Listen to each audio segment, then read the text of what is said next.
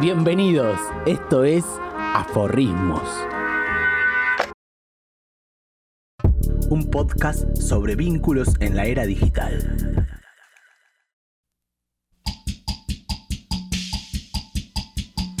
Me llamo Iván Chausowski. En realidad me llamaron. Estudié psicología en la Facultad de la UBA. Soy psicoanalista, eso creo. Y estoy aquí para reflexionar sobre algunas cosas. En el episodio de hoy, Love Apps, el amor en los tiempos del swipe.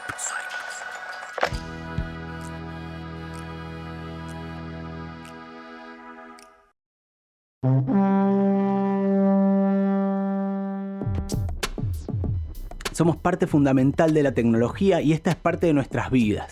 Vivimos una relación dialéctica de mutua transformación. Es importante que entendamos y pensemos a las tecnologías como sistemas simbólicos y máquinas de generar sentido. Las llamadas nuevas tecnologías, internet, eh, teléfonos, redes sociales, funcionan como productoras de subjetividad. Proponen una forma particular de lazo social. Las novedosas formas que toma la comunicación acelera y modifican el modo en que nos relacionamos.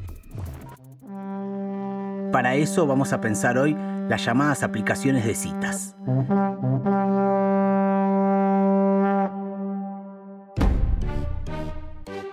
Las aplicaciones de citas usan sistemas de calificación generados a partir de algoritmos, creando así un ranking de atractividad. ranking que es por lo menos polémico. Estas aplicaciones son fáciles, son prácticas, facilitan el encuentro entre los cuerpos. Es importante entender cómo influyen estas concepciones en nuestra forma de ser y de vivir los vínculos en la actualidad. En el episodio de hoy contamos con la colaboración y la palabra de la periodista digital Irina Sternik. La tecnología está llena de sesgos que no los vemos y nos empezamos a acostumbrar. Pasa en la música que escuchamos en Spotify, ponemos las listas. Eh, o a veces ayer estaba probando a Alexa, que es el centro hogar, le pedía a Piazzola a ver, no, le preguntaba, poneme tango, a ver qué tango me ponía y me ponía tango finlandés, para ver hasta dónde llega el algoritmo mentiroso o sesgado. Pasa lo mismo en Netflix y pasa lo mismo en las aplicaciones de citas. Tinder fue acusado de discriminar y agrupar eh, perfiles por cantidad de likes, un poco como funciona el algoritmo de Instagram. Por ejemplo, yo tengo un perfil y tengo muchos likes, apenas subí mi perfil y entonces me pondera como si fuera un top 10 de perfiles y me eh, muestra otro perfil que también es un top 10 de perfiles según si yo busco hombre o mujer. Esto es aforrismo, ¿no? ¿Y con qué se come?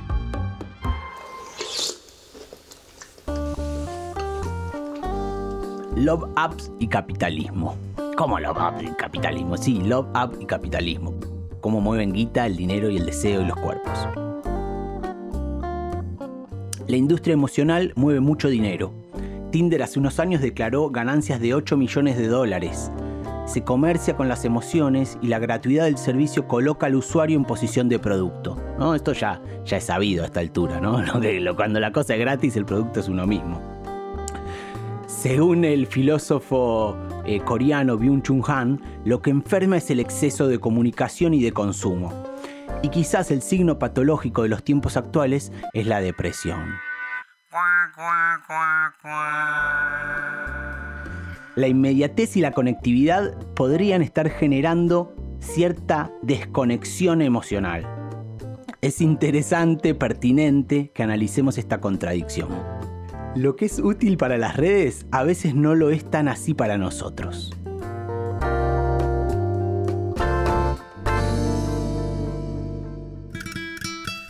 Y aparte hay algo muy importante que tiene que ver con la dopamina que nos generan las redes sociales de estar esperando todo el tiempo una recompensa mejor.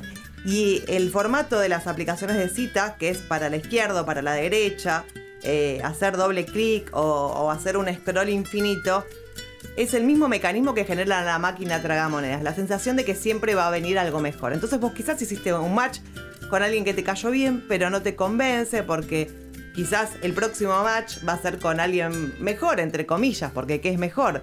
Eh, y es interminable y estás siempre insatisfecho, porque siempre te queda la sensación de que podés tener una mejor recompensa y como estas aplicaciones te dan recompensas, todo el tiempo te llenan de notificaciones diciendo cinco personas miraron tu perfil, si querés saber cuáles son, eh, pagá la membresía, etc. Todo el tiempo tenemos recompensas y las queremos y es como un jueguito y entonces se disocia de la realidad. Macheo con un flaco por Badu, pegamos onda chateando, me dice llamarme, me llama, hablamos como tres horas por teléfono hasta la noche tarde, todo recopado, muy divertido. Al otro día a la mañana me manda un mensajito de buenos días, muy amoroso, como a las 8 a.m., súper temprano. Yo le pido el WhatsApp, que ya se lo había pedido el día anterior y se había hecho el boludo. Se vuelve a hacer el boludo, no me cierra, digo, este pibe tiene novia, le corto el rostro y ahí me confiesa que las fotos no eran de él, eh, que nada eh, me dio mil excusas, me dijo no te creas que soy alguien súper raro, lo que pasa, no sé, mil historias. Y nada, se ve que el pibe se hizo un perfil y no tenía ganas de conocer personalmente a nadie, pero todo muy freak porque estuvo como tres horas hablando por teléfono, rarísimo. Mi experiencia justamente es Tinder. Hace seis años me divorcié y los últimos cinco años estuve de novia con un pibe que conocí ahí. Así que en realidad estoy pensando si fue lo mejor o lo peor que me pasó con Tinder. Ay, qué divertidas las anécdotas y las experiencias, ¿no? Escuchar acá esta persona que decía no sabía si fue lo mejor o lo peor. Y el otro audio en el cual decía, bueno, había un perfil de mentira, no me decía la verdad. Eh, estas cosas de, cuánto uno pone en las redes. Bueno, pensemos un poco las formas analógicas que predecedieron a las aplicaciones de citas. Encontré una data muy valiosa en una tesina de grado de Florencia Pavoni, una licenciada en comunicación, entonces voy a desarrollar cronológicamente algunas de estas cosas.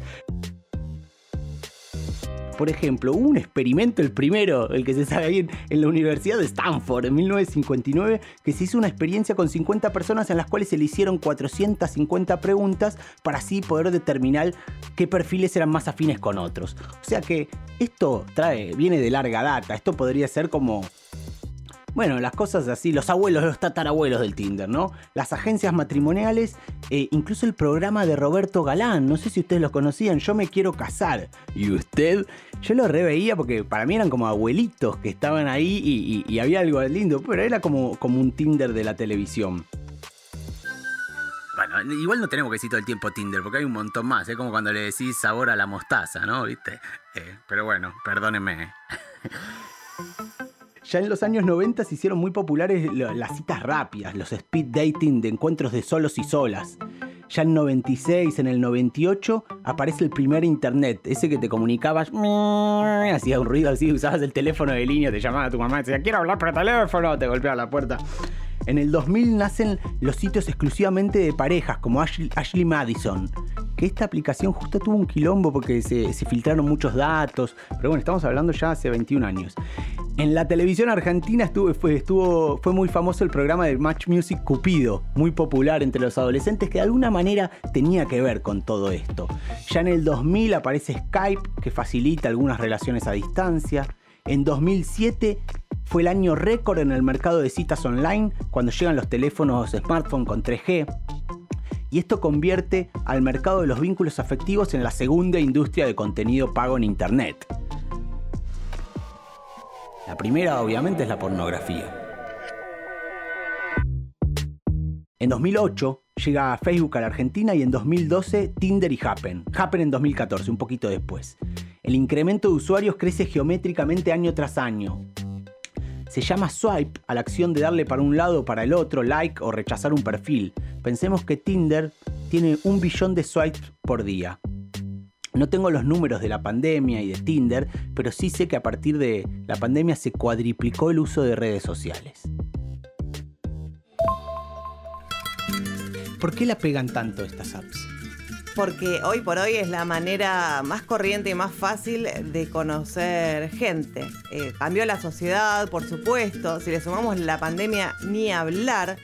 Eh, entonces nos facilita un montón de situaciones que de otra manera eh, no tendríamos la posibilidad de conocer a nadie más. Llega un momento que en esta época ya conocimos a toda la gente plausible de conocer, ¿no? En las redes sociales, compañeros de colegio, compañeros de trabajo y se acabó. O nos quedamos solos o empezamos a, buscar otras alternativas. Una es la vida presencial, ir a hacer un curso, preguntarle a alguien si conoce a alguien soltero o soltera.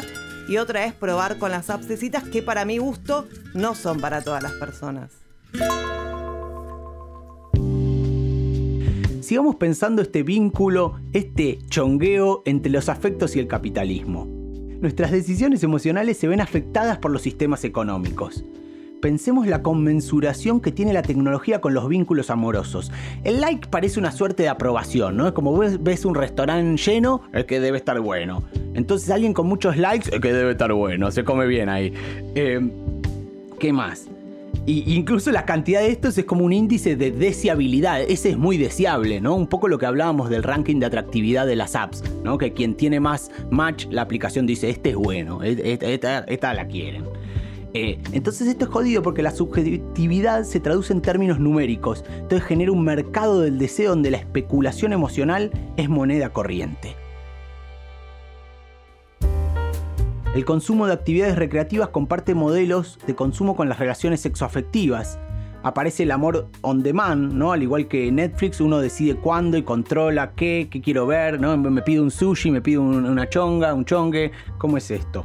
Eh, incluso los sistemas premium, ¿no? Cuando uno pone plata, entonces eh, Tinder te, muestra a más gente, funciona como publicidad este casting digital parece más como una pasarela o si se quiere algo más tenebroso como una góndola de supermercado, ¿no? Infinita, donde, donde en vez de haber paquete de yerba está la gente ahí dispuesta al encuentro.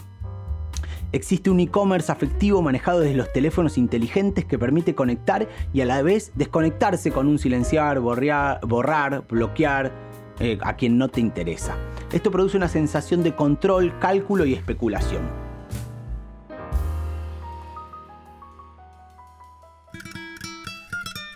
Hay algunos códigos según la edad que a mí no me gustan. Por ejemplo, hay un mecanismo que es como que todo el tiempo te pueden clavar el visto en estas apps. Vos también lo puedes hacer si no te interesa la persona, dejas de hablar. Hay un término que es el gosteo, el fantasmeo, que es que estás todo el tiempo hablando, quizás tenés 10 chats y al otro día no tenés ninguno, como que las relaciones son totalmente efímeras y además, ¿cómo te conocen? Por una foto, no existe el cuerpo, ahí vuelvo a lo de la presencialidad, no existen los gestos.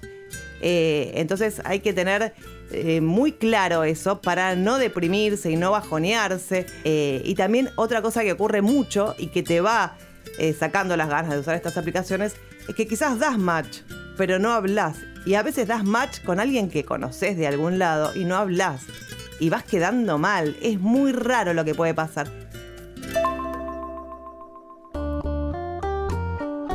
Estas tecnologías permiten algo así como estar en el boliche las 24 horas. Antes, ¿no? Ahora no hay boliches y menos las 24 horas. Debe haber algunas clandes, pero, eh, pero no mucho más. En el colectivo, en el trabajo, incluso desde el baño uno puede estar ahí gestionándose una cita el management del tiempo y de los encuentros generalmente es personal, ¿no? Hay a veces que dicen, ah, me, armaron el perfil mis amigas, mis amigos, pero generalmente es uno el que, el que maneja sus propias cuentas. Y lo hace desde la racionalidad, ¿no? Analizando. Ah, este me gusta, es más alta, más baja, tiene hijos, piensan cosas así, ¿no? La arquitectura de las elecciones está modelada culturalmente y a la vez por el, checklist de cada quien, pero también está modelada por la cultura, esto que venimos hablando episodio tras episodio. Ahora uno conoce al otro, cual un tráiler cinematográfico antes de salir. No entiendo a los que usan Tinder para coger. A mí con hacer match me alcanza.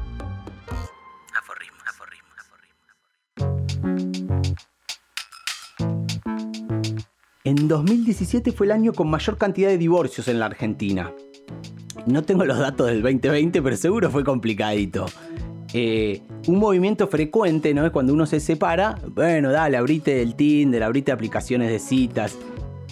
Y existe una idea, esto lo hablábamos también en la entrevista, de que estar en estas apps es símbolo de estar fallado. ¿no? Lo cual también lo contrario sería que estar en pareja es síndrome de estar bien.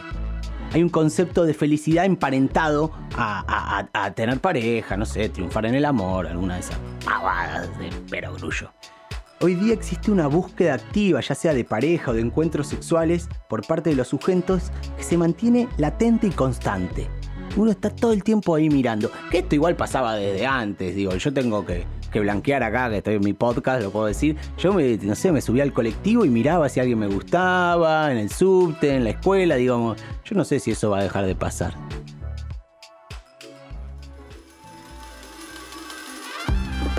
Y bueno, me gusta el amor que quiero cuidarlo, me gusta tanto el sexo que quiero cuidarme.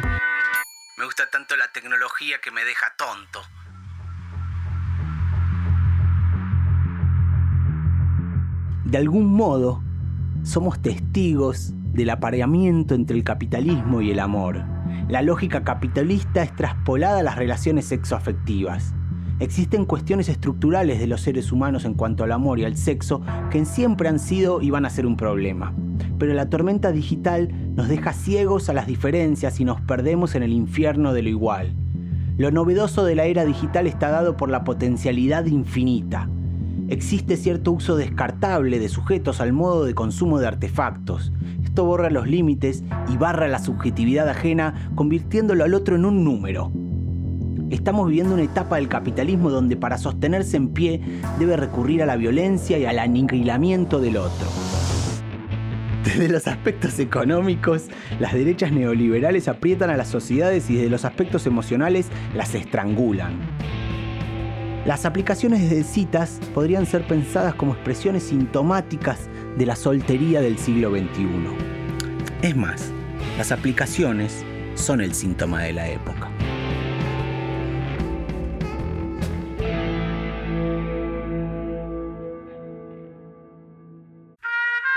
Este podcast fue posible gracias al trabajo de Candela Incuti en producción, Julián Gondel en edición, Naila Lamberto y Máximo Román en operación y a los estudios de Radio Colmena.